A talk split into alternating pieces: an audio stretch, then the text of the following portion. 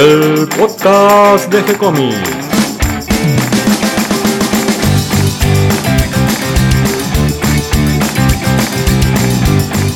Muy bienvenidos a un nuevo episodio de G-Comics, el podcast donde hablamos de todas las técnicas necesarias para realizar un cómic, cómo dibujar un manga y todo el conocimiento requerido para dibujar esa historieta que tenemos dando vuelta en la cabeza.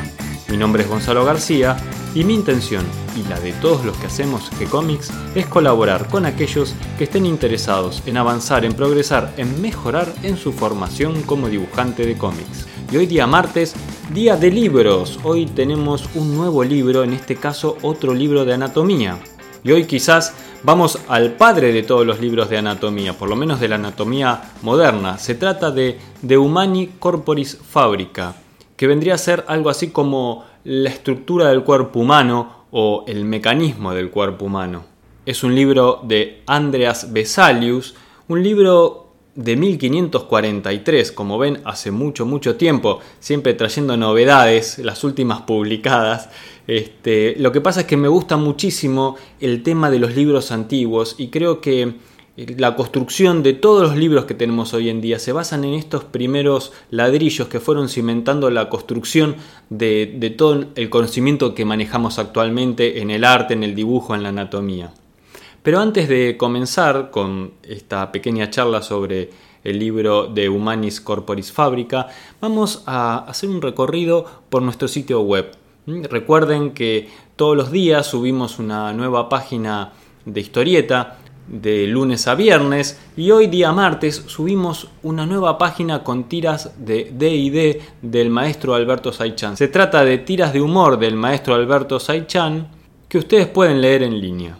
Y atentos a que mañana estrenamos nueva serie. Sí, es verdad que los miércoles subimos siempre una nueva página del Vigía de Nico Urich, pero además mañana inauguramos nueva serie, un manga llamado Down. Les dejo la intriga para que ustedes investiguen el día de mañana, espero que se acuerden. También pueden recorrer nuestra sección de videos, donde hay unos videos documentales muy interesantes sobre el oficio del dibujo, del tema de cómo guionar historias o también eh, sobre entrevistas a editores, todo realizado por Diego Arandojo. Finalmente, completando el recorrido van a encontrar la sección de agendas, donde ahí les avisamos de cursos, de concursos y de reuniones de dibujantes, convenciones, un poco como para estar al tanto de todo lo que va ocurriendo en este mundo cercano alrededor nuestro de, de la historieta. Y ahora sí vamos al tema de hoy, de Humani Corporis Fabrica, que es un libro de Andreas Vesalius, que es una latinización de su nombre original. También en castellano, como él vivió mucho tiempo en España, se lo conoce como Andrés Vesalio. Esta obra es una obra que trata eh, principalmente temas médicos, es un libro de anatomía médica, pero por su concepción que además eh, está profusamente ilustrada y con eh, ilustraciones muy avanzadas para la época, es uno de los primeros libros de anatomía moderna, el libro sobre el que se basó toda la anatomía que vino posteriormente.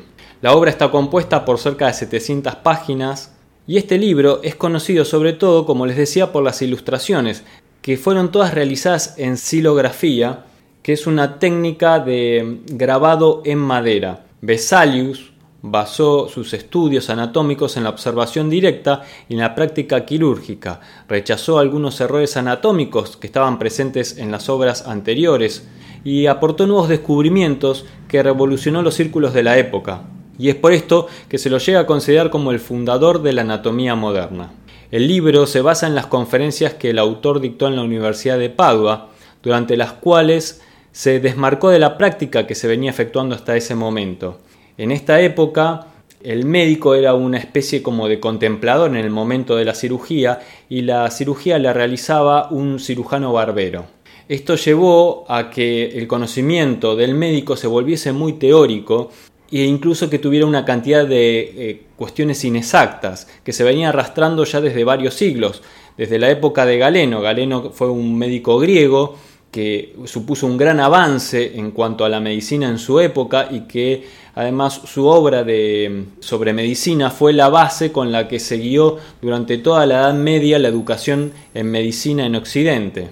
Pero Galeno basaba sus estudios de anatomía principalmente sobre cadáveres de mono o de otros animales, que tiene varias diferencias con el cuerpo humano, y esto lo llevó a varias conclusiones equivocadas que se fueron arrastrando luego por todos los médicos a lo largo de varios siglos. Bueno, con estos conceptos equivocados decide romper justamente Andreas Vesalius, que además como había estado ya eh, participando como médico en la guerra, había tenido la experiencia directa de trabajar sobre cuerpos humanos. Andrea Vesalius publicó esta obra con tan solo 28 años de edad, sin reparar en gastos y sufriendo muchos quebrantos para tratar de asegurar la calidad que finalmente tuvo este libro, y que fue revolucionario en su momento. Muchas de las ilustraciones fueron hechas por artistas remunerados, se cree que estas ilustraciones fueron realizadas por discípulos del artista veneciano Tiziano y eran notoriamente superiores a las ilustraciones de los atlas anatómicos que existían en esa época que a menudo eran realizadas por los mismos profesores de anatomía. Los grabados se llevaron a Basilea, en Suiza, porque Vesalius quería que el trabajo fuera eh, realizado por la casa impresora más destacada de la época, la de Joannis Oporini. Incluso él mismo viajó varias veces hasta esta ciudad para verificar personalmente la calidad de los trabajos. Este libro, además de ser una gran obra médica, de ser un avance para eh, la medicina de la época y además fundar las bases de la anatomía moderna, además también fue el libro en sí mismo como objeto una demostración de los avances en tecnología de impresión que había en esa época. El libro publicado finalmente fue un gran éxito y además eh, no solo un éxito económico, sino también un éxito de prestigio para el autor, que fue nombrado médico del emperador eh, Carlos V.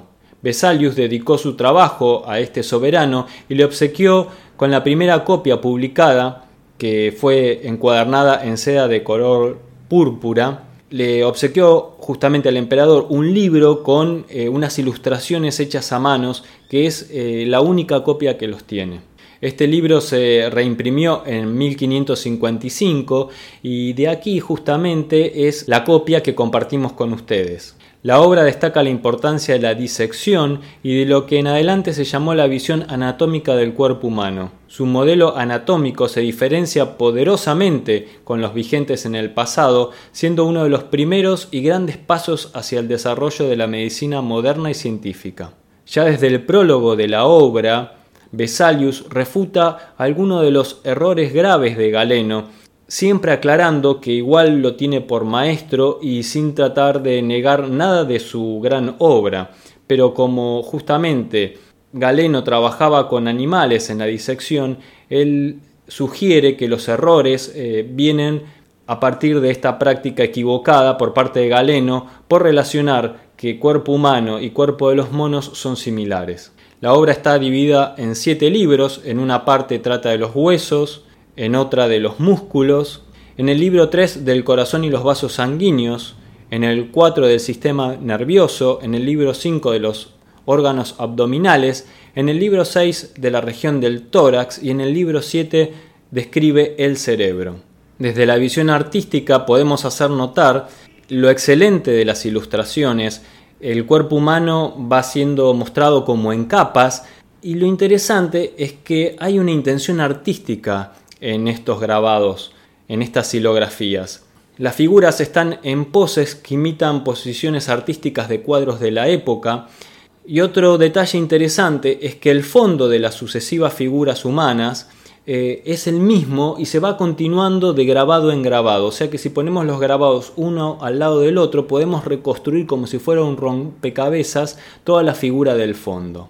Si bien fue reconocido como un gran médico en la época, siendo médico de Felipe II y también integrando parte de la corte de Carlos V, eh, no por eso eh, tuvo menos problemas porque sufrió muchos ataques del resto de los médicos de la corte y lo mismo le ocurrió cuando estuvo en España. Sin embargo, su obra finalmente fue reconocida fue tomada como una obra de referencia y además cambió la manera en que se encaró la cirugía. Los médicos a partir de la época de Vesalius empiezan a volver a practicar la disección y los estudios sobre cuerpo humano directamente. Finalmente y para terminar, les recomiendo recorrer este libro, si quieren lo pueden bajar, al final del texto van a encontrar eh, el link para descargar el libro, si bien es un archivo pesado. Creo que para los que les gusten los libros antiguos vale la pena. Está escrito en latín, así que el texto es un poco dificultoso de leer, pero eh, sí pueden observar el lindo diseño que tiene, el trabajo de caligrafía y están todas estas ilustraciones, estos grabados en silografía, que son grabados que se hicieron en madera, o sea, había que tallar la madera para poder hacer cada una de estas figuras. Eh, van a poder observar cómo se va descomponiendo la figura en capas y lo exacto y preciso que resultan las ilustraciones las pueden comparar con ilustraciones más modernas de anatomía y van a ver que todos los libros actuales de anatomía artística tienen una influencia y un parecido en alguna parte con este libro que fue la base de todo el resto de los libros de medicina, pero también los libros de anatomía artística. Así que bueno, les dejo para descargarlo. Además también tienen, si no quieren descargar semejante archivo, les ponemos junto con el texto las principales ilustraciones que acompañan este libro para que las puedan ver solo de un vistazo. Y tengan en cuenta que eh, fue todo un desafío para la época, no solo en cuanto al tema de musculatura y huesos, sino también incluso en cuanto a sistema reproductivo, el estudio del sistema reproductivo, el estudio de la estructura del cerebro e incluso también la estructura del feto en el vientre. Así que de esta manera termina el episodio de hoy, espero que toda esta información les resulte útil e interesante.